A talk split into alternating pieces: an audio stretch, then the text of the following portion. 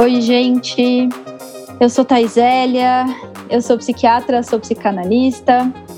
Esse aqui é um projeto do Departamento de Saúde Mental da Santa Casa, junto com o CAMA, o Centro Acadêmico da Medicina.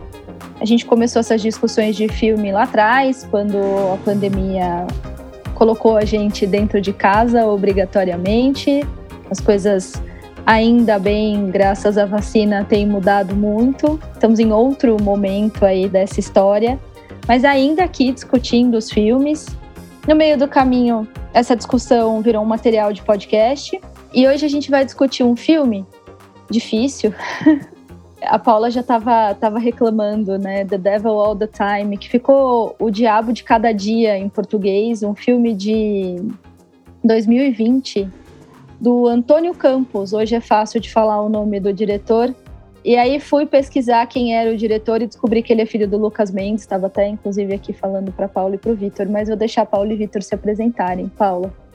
Boa noite, gente. Sou Paula Capeleto, jornalista, psicanalista, professora convidada do departamento. E aqui apostos para a gente discutir esse filme que, confesso, dessa vez eu que quero ver se o pessoal melhora para mim. Um pouco indigesto, na minha opinião. Vitor. Eu sou Vitor Otani, sou psiquiatra, psicoterapeuta junguiano, professor do Departamento de Saúde Mental da Santa Casa. E eu, eu confesso que eu gostei do filme. Ele é indigesto, mas eu, foi um daqueles filmes que eu gostei de assistir e eu acho que vai ser bem legal poder discutir ele. Eu que falei pra gente ver o filme, eu que puxei, tava aparecendo ali também. Sempre falo isso pra vocês, né? Netflix fica avisando a gente das coisas. E eu falei, ah, vamos ver. E, e, já não lembro mais, mas a gente tinha assistido alguns filmes muito ruins, né? A gente tinha assistido aquele do O Segredo do Farol, né? Foi no mesmo final de semana, né, Vitor? Isso. Que não é O Farol. O Farol é um filmaço. O Segredo do Farol tenho minhas dúvidas, que tá no Netflix. Um filme já não tão bom. E aí, vamos ver, vamos ver. E daí a gente caiu nesse, que era um filme que já tava ali. Gente, eu gostei. Assim, é difícil, é doído, é muito doído principalmente porque a gente acaba tendo essas notícias muito próximas, né, a todo momento, assim. Mas eu achei o filme bom. Achei muita coisa para a gente discutir. Fiquei muito compadecida com a história de vida da personagem principal, né, o Arvin. Isso, Arvin, né? Arvin. Arvin. Pensando ali naquele desamparo absurdo, assim, no desamparo do pai, no desamparo dele, enfim. Mas é, fiquei mexida com o filme de um jeito torcendo muitas vezes para ele ser extremamente ruim com as pessoas, assim, que mereciam, sei lá, na minha na minha leitura que ele fosse mal, enfim. Fui bem pega pelo filme. Olha. Eu fui despega pelo mesmo motivo. Mas, Vitor, manda aí, depois eu falo. Não, o que eu ia falar é que o tema ele é indigesto, né? Acho que toda aquela coisa da cidadezinha, de como, né, a questão da, da, da cultura ali, daquela época, aquela coisa extremamente religiosa e como né, as pessoas vão se aproveitando, né? E aí o título do filme faz muito sentido, né? Assim, é Devil o tempo todo. É o mal o tempo todo, o diabo o tempo todo, porque você vai vendo a história dele que não é, né, flor que se cheire, mas ele vai se deparando com situações cada vez sempre, sempre muito complexas, com pessoas muito, muito ruins, né? E acho que essa essa narrativa de como ele vai trafegando e ele vai enfrentando as situações, bem ou mal, acho que isso que me pegou.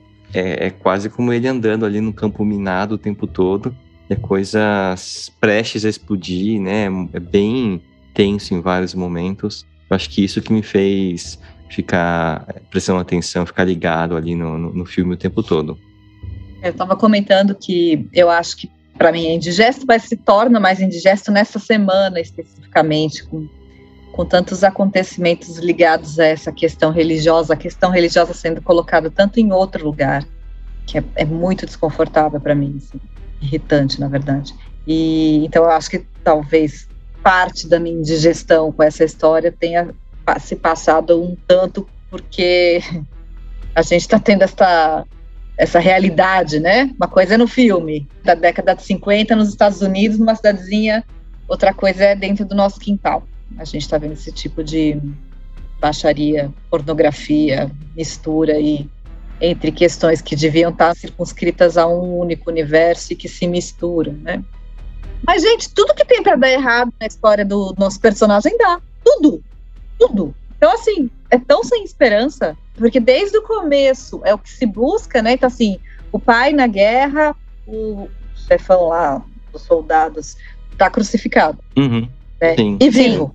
Sim. Não basta, né? Aquela tortura toda, ele ainda sobrevive àquilo e o pessoal tem que matar ele. É, a única coisa que dá uma esperançazinha é quando ele casa com a mocinha lá do, do restaurante. Né? Assim, que, ah, falar até que, quem sabe, né?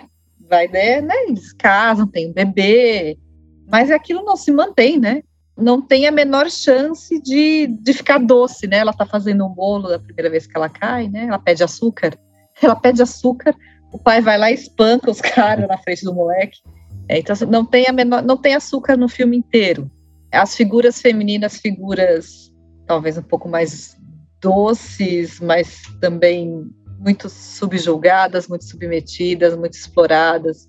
Enfim, dificílimo, gente. Acho que assim, é, é difícil para mim assistir uma história onde o tempo todo você fala, ai meu Deus, ai meu Deus, tomara que não aconteça isso. Aí acontece, né?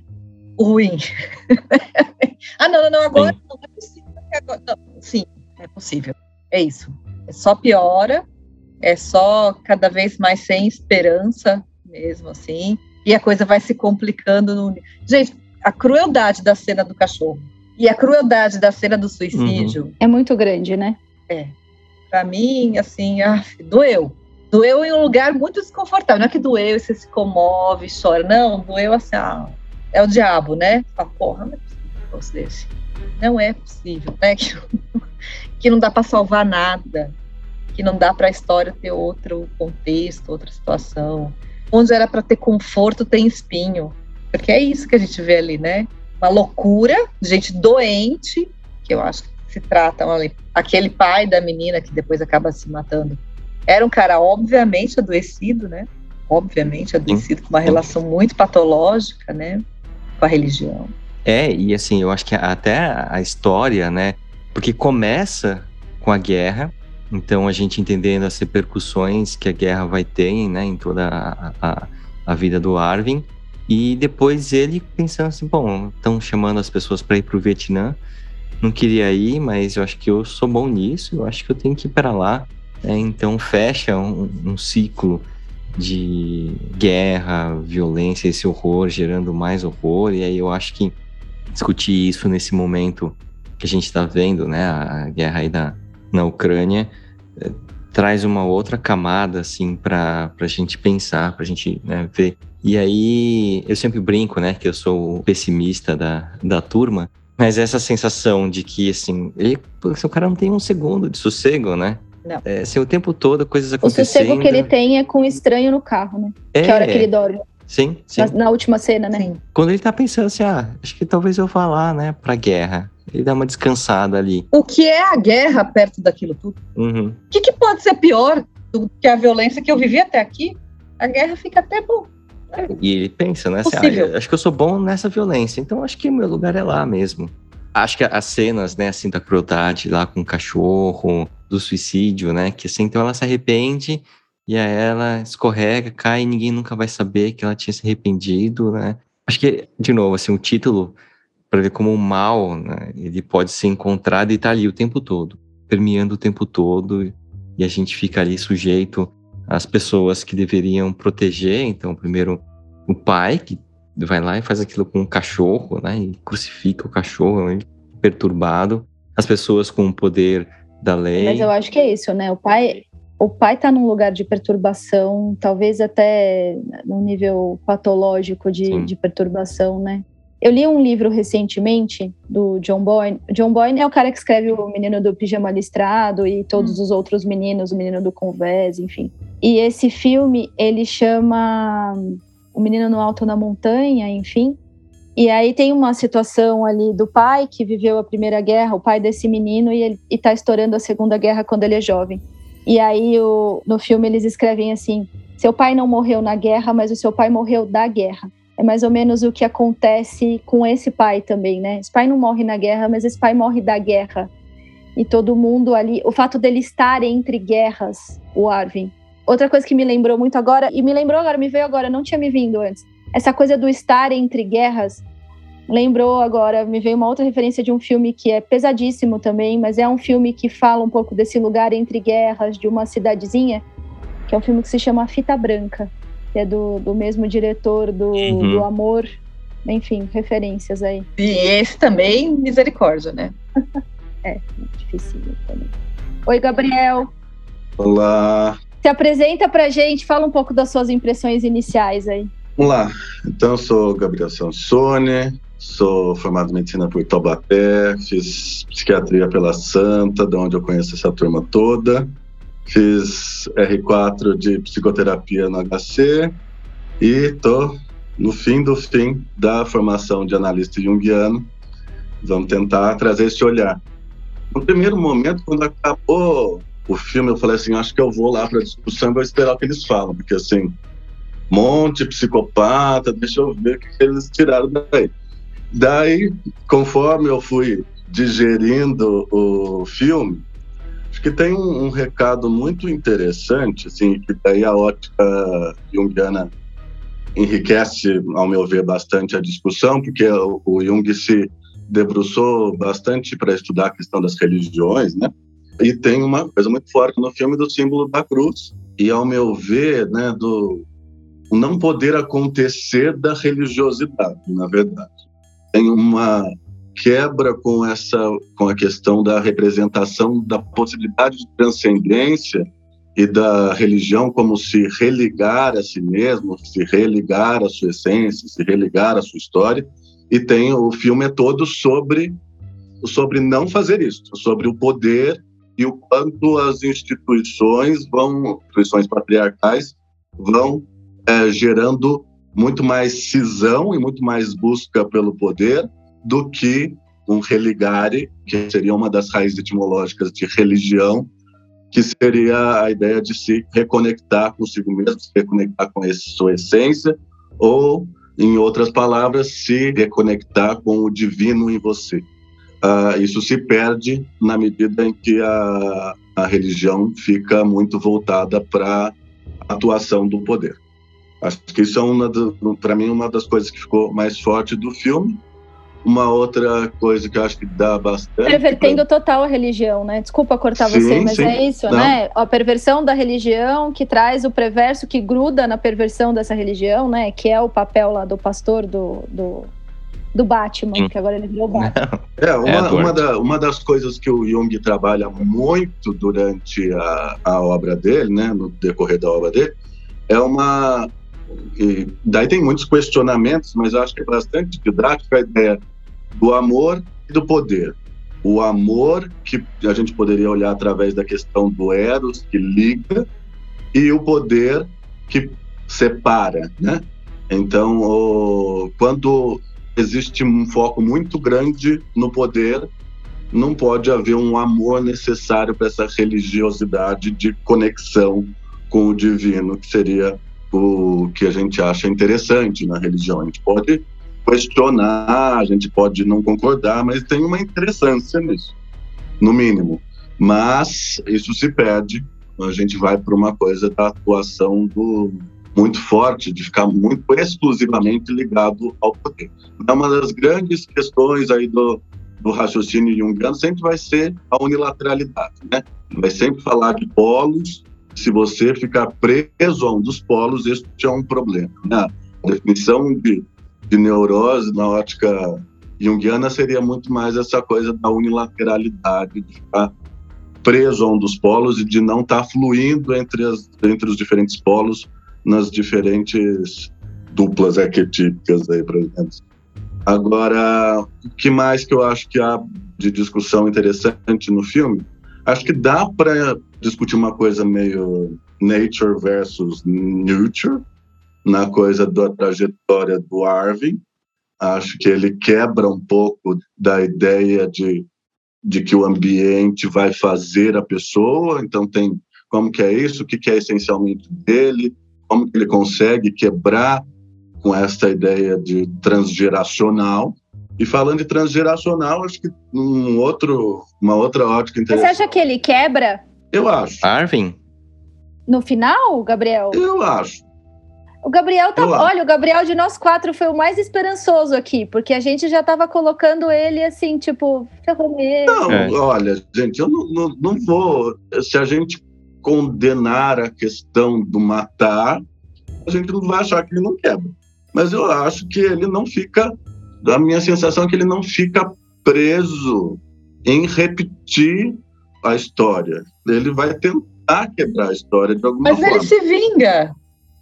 É isso, é vingança, né? Ele mata o pastor, ele mata. Eu achei que ele se vingou meio rápido ali, confesso, viu? É, então, pois não é. sei, vamos lá. É, é uma provocação, é uma primeira, uma primeira leitura. Eu acho que a gente sempre, a gente sempre vai colaborando um com o pensamento do outro aqui quando claro. a gente vive. Pensando nessa questão transgeracional, acho que o filme fala muito de complexo, né?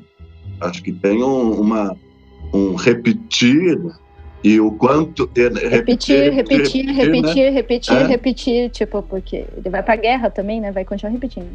Repetir o modelo e o que há de caminho para quebrar com esse modelo, ou com, né, com os modelos parentais e tudo mais. Uhum. E o quanto tem um, uma questão da patologia do complexo na hora que há uma um negar a história, um não querer, né? Um dos jeitos de olhar para o filme é que uma quebra com uma coisa de negar aquela imagem do japonês na cruz vai distorcendo toda uma relação com a religião que vai virando uma bola de neve. Isso foi um do, uma das linhas que eu fiz na minha cabeça de olhar para o filme. Porque aí ele vai para uma, uma relação com Deus e com o símbolo da cruz já distorcida e com uma coisa, um, um sofrimento que ele não comunica a ninguém, né? Ele já entende essa religião pela ótica desse pai, aquela coisa de vamos rezar lá no meio do, da, da mata. Ah, não, eu tô falando ali. do pai, perdão. Ah, você tá falando do pai, desculpa, é, desculpa. É. Eu entendi que você estava falando dele. Acho que tem uma quebra inicial na relação do pai com a religião, Sim. conta daquela vivência na guerra japonês na cruz. Sim. Nossa, quebra total, assim, né? O cara fica. Ele já transmite, né? Se a gente pode falar Já transmite termos, quebrado, né? É, já quebrado. É, exato, ele já transmite a relação com a religião torta. É, porque eu acho que aquela coisa de vamos rezar, vamos rezar. E aí era uma mistura de reza com penitência, tudo bem que a gente também tá né, acostumado de uma certa forma a ver essa, essa reza com essa penitência. Mas é isso, né? Já colocando essa cruz num outro lugar, já colocando. É, e daí tem um, é tem um outro lance, que daí também daria muito desdobramento, que é o sacrifício que não é sacrifício. O sacrifício que é a mutilação. Daí seria um outro tema dentro da psicologia analítica. Eu, eu não sei se todo mundo interpretou dessa forma, mas na minha cabeça ficou como ele, uma coisa muito distorcida, como ele oferecendo o cachorro em sacrifício. Pela esposa. Sim, sim. sim. sim. Numa mas relação. ele tá psicótico. Numa relação de. querendo manipular Deus. É. uma negociação ah. muito, muito perversa com Deus. Eu né? vou sacrificar uma coisa que ele ama muito, né? Só que o, o sacrifício é outra história, né? É um processo em que você vai fazer um trabalho para tornar sagrado, né? Não é um simples oferecer, dar uma oferenda para o divino. É um negócio significativo e tem a ver com isso, com a possibilidade de transcendência e não com a vivência da literalidade. Sim. E não é uma barganha, né? É, Exato, não é uma barganha. Eu queria ouvir um pouco, não sei se a Paula e o Vitor pensaram um pouco nessa coisa dessa relação, dessa religião. O uhum. que, que esse filme está falando dessa relação religiosa? Porque para mim ele já passa a religião, sabe, torta. Sabe que, escutando o Gabriel falar, tô, tô refletindo aqui. Só para te situar, Gabriel, assim, eu fui a primeira que não gostei desse filme. Ficou indigesto para mim. Acho que por conta do contexto, nossa, aqui mesmo, tava falando assim, realmente caiu mal, assim. Veio vir por partes e tudo mais. Mas essa coisa da religião, é, acho que você tem toda a razão de falar que desde aquela crucificação daqueles. Eu não tinha entendido que era um japonês, eu tinha entendido que era um deles. Acho que era um deles. Eles acabaram é. sacrificando. É, eu tinha entendido isso, que aquela ah. plaquinha de identificação colocava como uma identificação de um é superior verdade, dele. É verdade, são os japoneses que crucificam um deles. Exato, exato, né? É, e que ali se rompe alguma coisa que naquele rapaz lá, né, que é o pai do nosso personagem, tinha como já tinha talvez uma, algum questionamento, porque era uma família religiosa, uma mãe muito religiosa, né? Mas que ali se rompe, ele se afasta daqui, tanto que quando ele volta e a mãe prometeu ele para outra moça e leva ele para a igreja e tudo mais, aquilo para ele já não faz o menor sentido mesmo.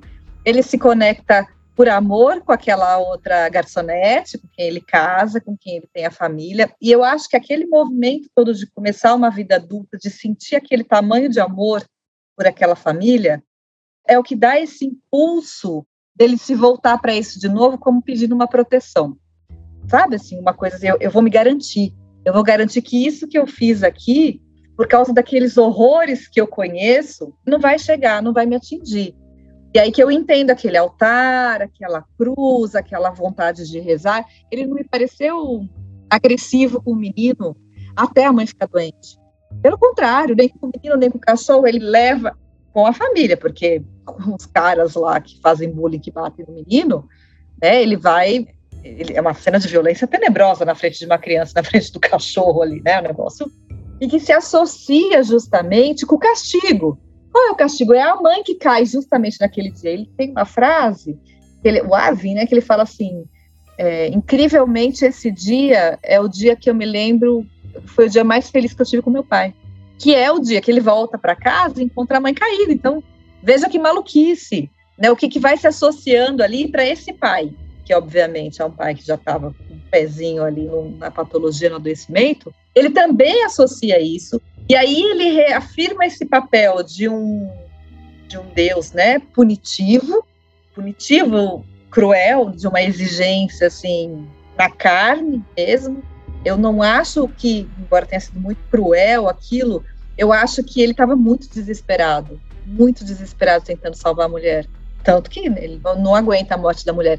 E ele não consegue fazer essa construção que, por exemplo, uma pessoa talvez um pouco mais saudável conseguiria fazer, de uma compreensão, né, para quem é religioso, daquela experiência de muita dor, que é a, a morte, a doença e a morte da mulher, como um desejo divino de algum sentido ali, né? Se Deus, Deus sabe o que faz.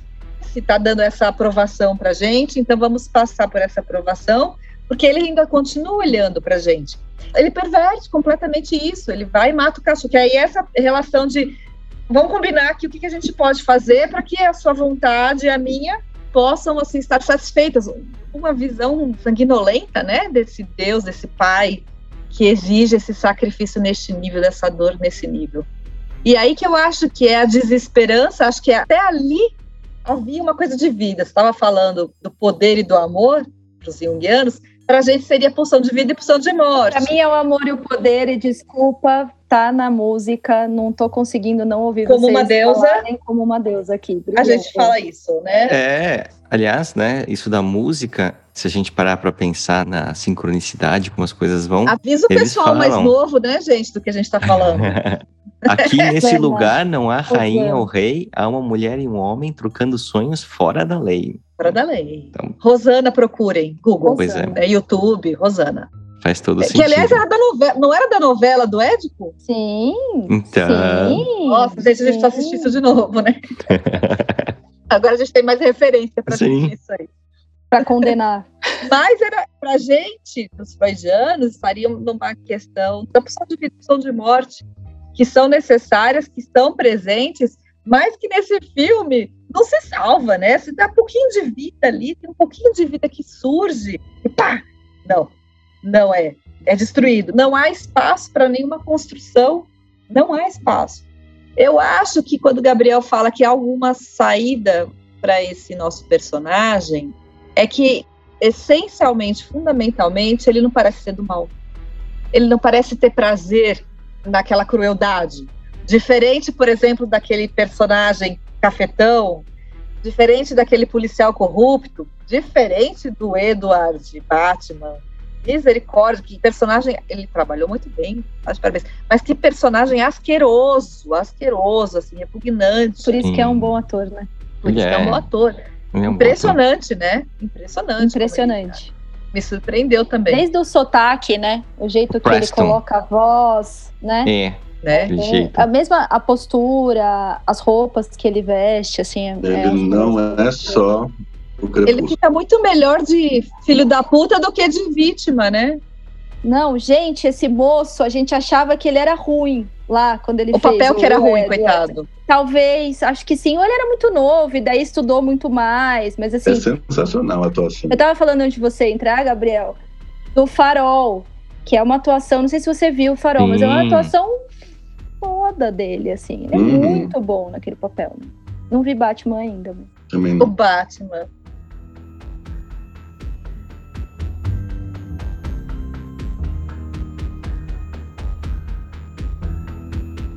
A identificação que a gente tem com o nosso personagem principal passa muito longe, embora ele seja violento, embora ele pratique assassinatos e seja vingativo, é quase como se a única potência possível para ele, naquele universo, naquele contexto, tivesse ido por aí. Um ambiente, digamos assim, contribuindo para uma coisa que talvez pudesse ficar latente ter outras finalidades, ali ser o que sobra. O que resta é uma questão de sobrevivência mesmo ali. Ele mata o pastor, sim, como vingança a morte da irmã. Mas ele persegue esse pastor por uma semana e ele vê as putarias do cara todas. Ele vê que ele continua abusando de uma Sim. garota. Ele vê ele, enfim, né, submetendo a mulher dele, ele é humilhado. Ele, ele comprova, digamos assim, que aquele cara merece ser morto. É, o mal que ele comete não é pela perpetuação do mal. Não, Não, é pra parar. nesse Vingança, é. não é um desejo. É para parar. Eu Até falei assim, né, conversando com a Thaís. Até que o cara matou rápido, foi lá, pá, deu tiro, tipo, achei que ia rolar um- uma vingançazinha. Não, o cara vai lá e simplesmente, né, acaba. Então, assim, acho que é diferente, porque vai criando a narrativa de como o cara é perverso, né, o Preston, o pastor. Ele é perverso, ele vai abusando, e aí tem a narrativa da irmã que se arrependeu e não ia se matar. E vai criando aquilo lá.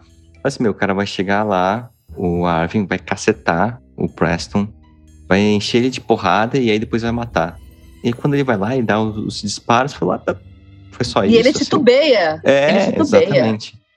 Ele, que ele dá um sentido para Aham. aquele assassinato. Ele Sim. fala para ele porque que ele tá morrendo. Sim, Né? Ele conta a história dele mesmo ali, né? sim, E quando ele mata o policial, ele também quer falar com o policial. Ele não mata sim, o policial, pá, sim, sim. né? Ele fala com o policial. E, e, se não me engano, ele deixa uma fotinho e os rolinhos de filme que ele tira do carro. Ele deixa no policial, no corpo do policial, porque o policial tinha queimado todas as provas Sim, sim. do crime da irmã, né? E do capetão. Então, assim, ele, na verdade, talvez seja mais um justiceiro, né? Nestes termos, do que um, um assassino mesmo, frio e tudo mais.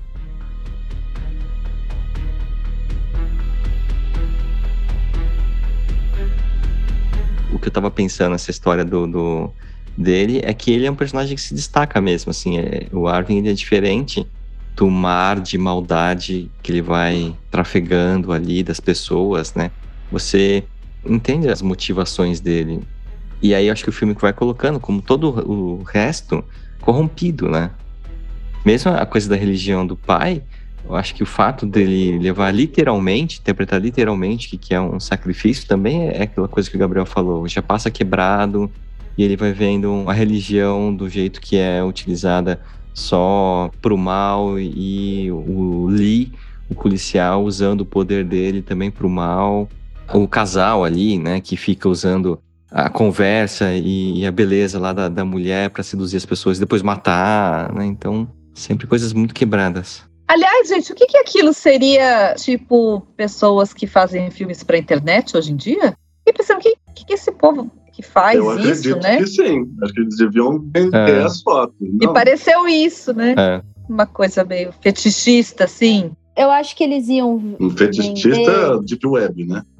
Deep é, Web, é, é, Sim. é, Deep Web, né? Porque as fotos vão pro assassinato junto, né? Não é as fotos só do, do cara tendo relação com a, com a menina, né? Do, do Uhum. sequestrado tendo relação com a menina. Não, eles são. Porque vai pra coisa da violência ali. Sim, sim, né? Eles órgãos arrancados, né? Sim, mas como eu acho que pro cara da dupla, o cara que tirava a foto, o, O Cal. o Cal, nem precisava vender, né? Que cara asqueroso também. É, é de um gozo pra ele aquilo, que mesmo que ele não ganhasse nada com aquilo, mesmo que aquilo não fosse adiante, assim, é de um gozo aquilo pra ele, assim.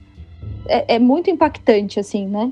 Como ele tava ali. Eles se dão apelidos, né? Ela era a isca e ele o predador, né? Ela, fa- ela chega a falar É, isso. acho que alguma coisa assim, ela fala no começo do filme. É, mas a gente vai se chamar de não sei o quê, né? Isso.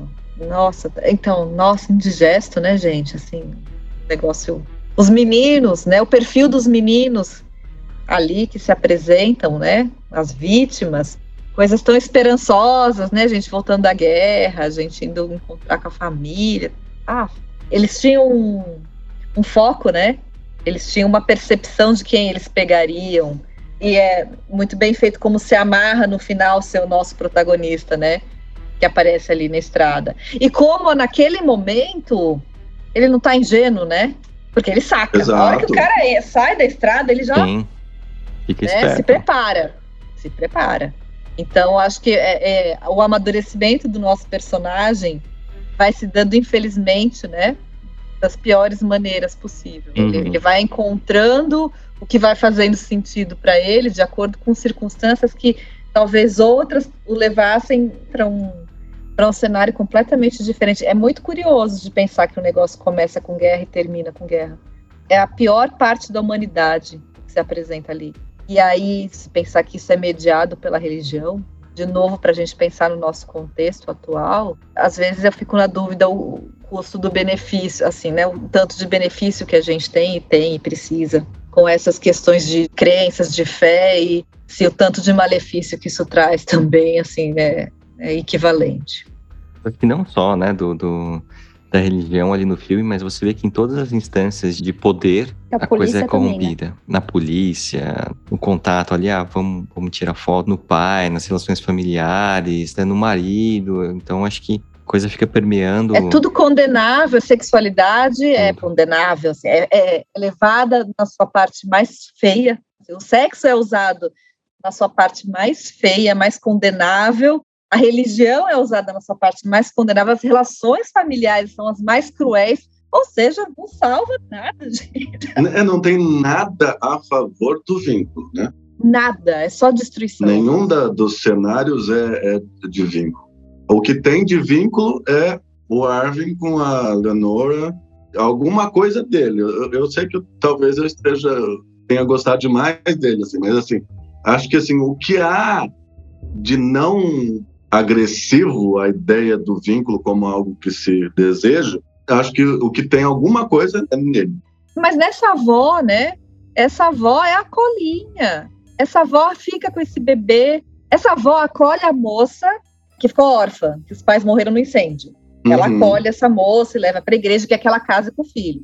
Depois ela acolhe aquele bebê que é daquela mãe que foi assassinada. Depois ela acolhe esse neto que passou por aquela tragédia toda. Ela possibilita a criação de um vínculo de irmãos mesmo. Eu acho que ia para outro lado aqui, mas não, é um vínculo genuíno de irmãos, né? Mas que, de novo, não há espaço para essa cola nesse filme, né? Não há esperança. Mas, Paulo, essa história fica confusa no começo, você não sabe de quem é o bebê, aí depois você entende de quem é o bebê. Não, não, eu achei na minha fantasia que eles iam ter alguma coisa. Que isso ia ser Não, construído. sim, também, mas esse bebê também fica ali no primeiro momento, quando o bebê aparece no colo da, da avó, você não sabe muito bem da onde veio aquele De quem é o bebê? É. Você não entende ali no primeiro momento. Depois que você sabe que Mas é eu da... não pensei, é, eu, não fiz nenhuma elucubração a, a respeito de, daquilo. Ah, não, só, só pontuando. Eu achei que ficou logo. Porque ele tem duas mulheres e ali você não sabe o que que da onde vem aquele Com bebê. quem que ele ficou, contas. é, É, é, é, o pai, né?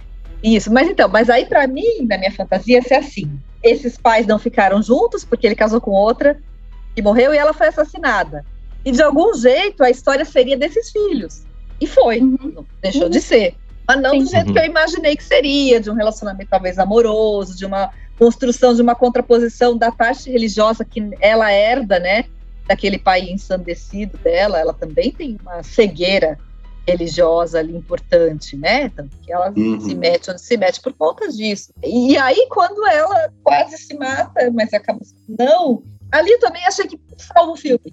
Salva o filme, porque a avó vai aceitar ela, vai ter um neném, e aí eles vão formar uma família. E essa família é torta, mas é uma família possível, e eles recusam, daí, na minha fantasia, esse destino trágico. Só que não. É. Não é assim, não. que ela morre. A vida não é assim. A hora que ela morreu, eu falei um palavrão, eu falei, ah, acabou. Já era. Não dá tempo agora de, de salvar isso aí. Tem outra coisa também que é bem triste, né? Que assim, as pessoas que foram tendo vidas, meio que dá a entender lá os soldados, né? As meninas que foram tendo, pessoas que foram tendo vidas um pouco melhores, elas foram caindo lá no, na mão do casal lá, serial killer. E o Arvin ele só consegue escapar porque ele teve esse passado né, super triste, violento, e aí ele vai, né, sacando que tem alguma coisa estranha, porque os outros eles não, não, não percebem. Sabe que eu lembrei que você falou isso? Fragmentado. Quem é que se salva no fragmentado? Uhum. Né? Quem sabe reconhecer Sim. o mal. Quem sabe reconhecer o mal. Quem sabe reconhecer o mal. Quem sofreu, né? Quem viveu o mal. É. É. Que era o puro. O puro, não lembro se era puro ou impuro, né? Que o fragmentado falava, né? Mas é isso. Quem tem contato com essa com esse demônio está mais protegido. Sim. Nós sabemos que psicologicamente é um fato, né? Quem conversa com os próprios demônios está menos propenso a adoecer, né? Quem não nega o mal em si, né? Quem sabe que existe bem e mal dentro de si, que não se pretende só bom, que não se pretende respondendo a uma cartilha, que é a cartilha certa, tudo que está fora dessa cartilha é o mal. Tem toda a razão. Né? Então, o, acho que isso psicologicamente é bem interessante a gente pensar também. Agora, uma coisa que eu, uma hipótese que me veio na cabeça que eu não sei se se confirma, assim, né? Eu fiquei com uma sensação de que tem algo incestuoso, algo endogâmico, que na vingança do ar ele volta e até tem uma passagem que fica aparecendo o, o Édipo voltando para Tebas, assim, né? Daí ele cruza com. mata alguém no caminho e depois encontra com alguém que tem relação com esse, essa pessoa que ele matou. E Enfim, muitas então, estradas, né, Gabriel? É, muitas estradas, né? Nesse filme. E daí ele volta, executa a vingança e consegue ir embora desse núcleo que no começo do, no começo do filme até tem um narrador falando de, uma, de um perímetro em que vai se passar toda essa, essa perversidade, né? E o quanto a coisa mais psicopática tem a ver com ficar fechado em si, né? É um jeito de olhar um narcisismo exacerbado, um narcisismo à, à décima potência, né? Como que é essa coisa do não vínculo, né? de não fazer ponte com o outro, de não ter empatia, de não poder viver a função religiosa. Tem várias formas da gente falar isso. E, dentro da minha visão positiva sobre o filme, que também me deixou com uma sensação de asco no final, apesar da minha leitura um pouco mais positiva, mas desse olhar que o Arvin se salva, ele consegue romper com a endogamia e sair desse perímetro da perversidade. Na hora que ele vai atrás de matar os perpetuadores do mal e não fica preso numa atuação do mal, numa compulsão pela repetição do mal. Ele vai atrás de executar aqueles que são os perpetradores do mal. Nossa, pensei em outra coisa agora, você acho que tem razão, né? Acho que começa o filme o narrador contando pra gente aqueles lugarzinhos no mapa, né? Mostra pra gente aquela coisa perdida ali, com como se circunscrevendo mesmo, né? Um universo muito particular e os personagens vão sendo colocados para gente até eles se encontrarem. A gente vai acompanhando meio em paralelo, uhum. muito interessante. Uhum. Mas agora pensei em outra coisa, enfim, não vai dar tempo da gente desdobrar muito, mas só uma pontuação. Quando o pai dele se mata, o pai dele saiu. O O pai dele foi lá no meio do mato, né?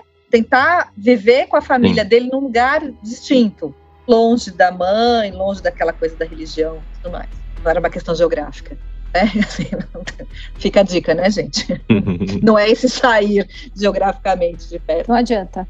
Não. Quanta gente tenta, né? Mas ajuda, né? Vejo, Ed- eu vejo o Édipo. Vejo Mas o às vezes ajuda. Não, também não precisa ficar na casinha do lado. Não, que tudo bem. Precisa ir pro Não. proposto, Também né? não Às é vezes bom, tá? ajuda, mas É. precisa ser junto É. com o processo subjetivo. Exatamente.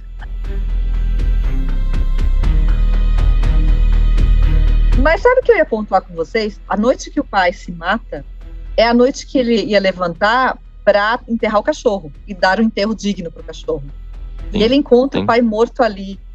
E ele tá com a cara toda lambuzada da torta que ele comeu, que parecia sangue.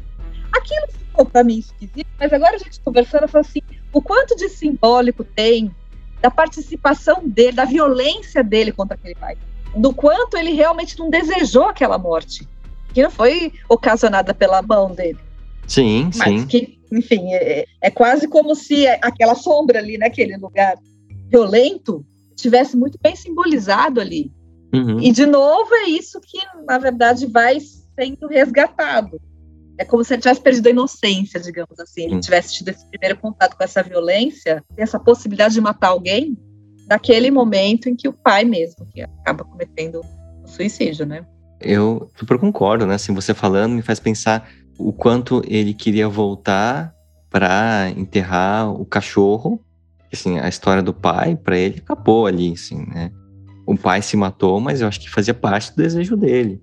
Porque. Como não teve perdão, né? Como Sim, sim. não teve sim. perdão para ele, isso mesmo. Sim. né? Tinha uma coisa de bom, assim, essa relação que ele tinha com o cachorro, ele vai lá e fala. E, e o pai fala, né? A gente tem que sacrificar uma coisa que a gente ama, tá aqui, né? O cachorro que meu filho ama, e vai lá e. Acaba, né? Não tem esperança. Não né? vale, né? Ele quebra a primeira regra, né? Tem que ser significativo para você, né? é, pois é, pois é. Sim.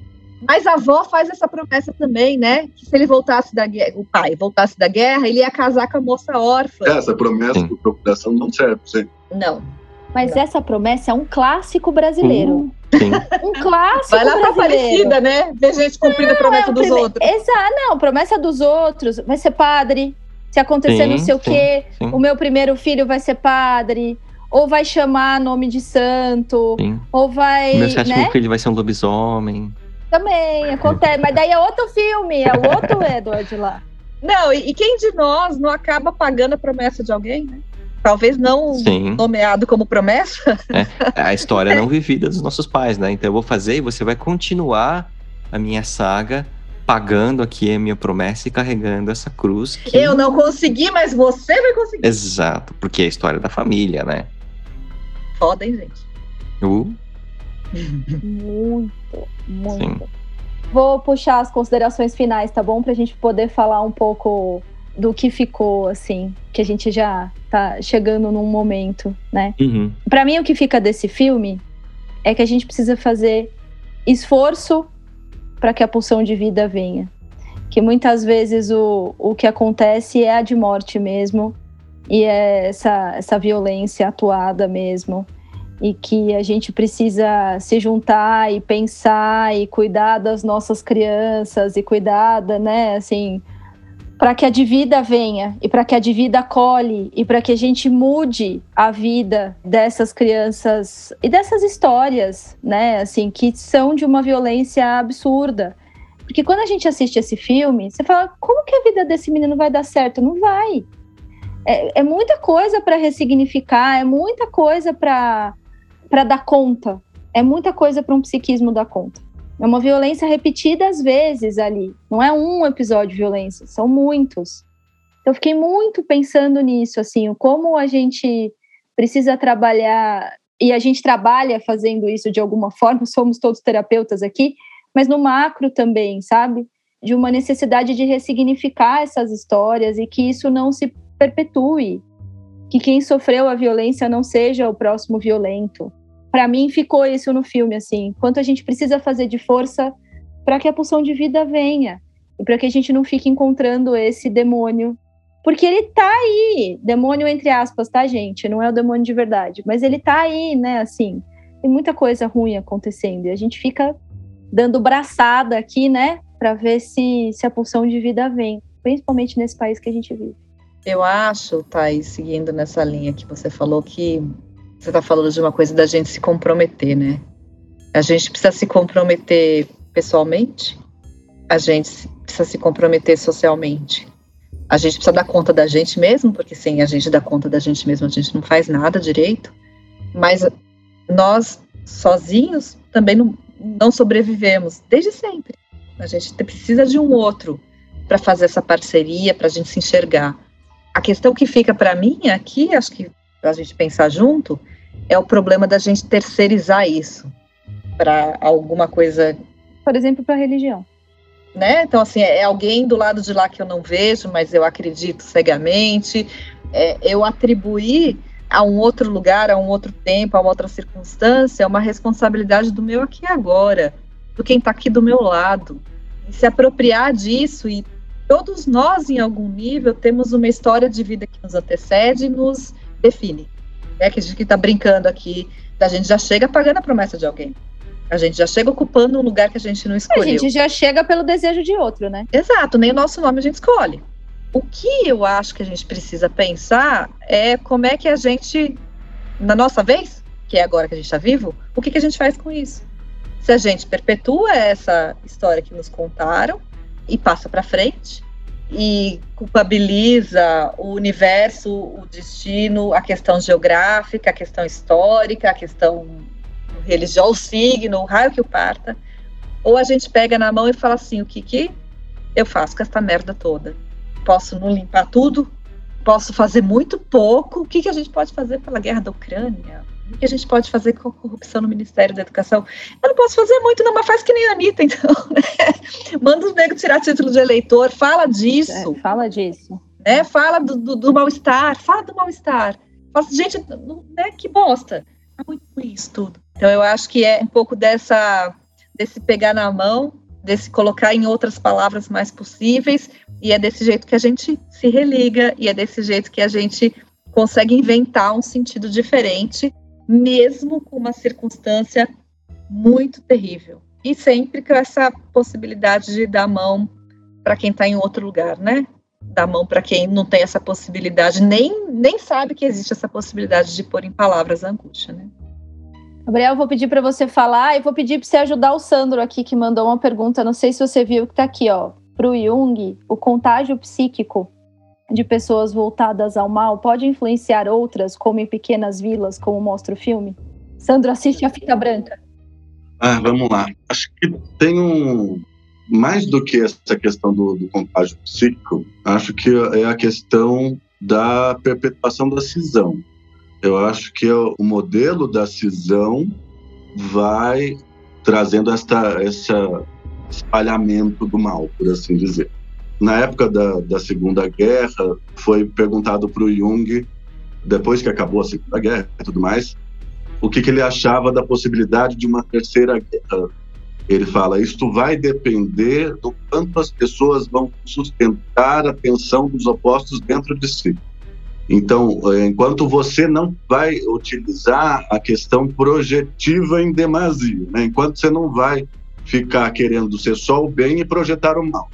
Se você se propõe a se olhar como um ser inteiro que tem o bem e o mal dentro de si e não se coloca numa atitude de que os bons estão comigo, os maus estão contra mim, você vai tender menos a querer exterminar o mal no externo, no outro, no diferente. Uhum, então você vai tender menos a guerra. Mas a gente tem rede social agora, né, Gabriel? Eu acho que é uma questão, sem querer te interromper, mas é uma questão que a gente tem agora que Jung não tinha previsto nem, nenhum deles, né? É que agora não precisa estar nas vilas próximas, né? Para que a coisa se contamine. Ah, é, sim. Você encontra agora muito facilmente quem está comungando dessa mesma polarização. Ah, sim, é ficar preso nas bolhas, né? Exato. Cada vez mais a gente fala das bolhas. O quanto você é capturado por determinadas bolhas por conta de determinadas vontades daí a gente tem que tomar cuidado, por exemplo, na medicina, de ficar identificado com o Salvador. que a gente pode cometer muita iatrogenia e, e acabar é, muito tomado por essa vontade de poder, porque esse lugar do Salvador também é muito poderoso. A gente esquece que a gente também é ferido, na lógica do, do curador ferido. Então, e daí fica lógico aquela questão, né? Do lado de cada mesa, no caso eu estou na minha mesa mesmo, no caso de cada mesa fica a saúde e a sabedoria. Do lado de lá da mesa fica a doença e a ignorância. Se a gente perpetua essa cisão, a gente está é, funcionando em função de uma unilateralidade com o poder e tendendo a, a iatrogenia podendo é, dar mais espaço para o mal, né? Para o mal agir de forma autônoma. A gente não está, se a gente não assume o mal na gente, a gente deixa que ele atue de forma autônoma. Se a gente não conversa com ele, não se propõe a elaborar. Eu acho que a questão da contaminação psíquica e da psicologia das massas, eu acho que eu vou precisar de um outro dia para a gente falar disso. Daí a gente vai, pode falar do Deus Votan. É... Mas acho que é uma boa consideração, vou te ajudar. Além da fita branca, leia a psicologia das massas. Daí a gente poderia falar da onda, não sei se vocês já discutiram a onda. Não. A gente pode falar do Amos Oz, que traz a ideia da, do gen do como é que ele fala? Um gen déspota, do gen fanático. O quanto o fanatismo vai sendo sedutor por uma certa facilidade que ele propõe. Daí ele te diz: você está desse lado, você está do lado certo, você está do outro lado, você está do lado errado. Enquanto uma certa preguiça existencial pode fazer com que você fique mais, mais fácil de ser engolido pelo mal. Vulnerável.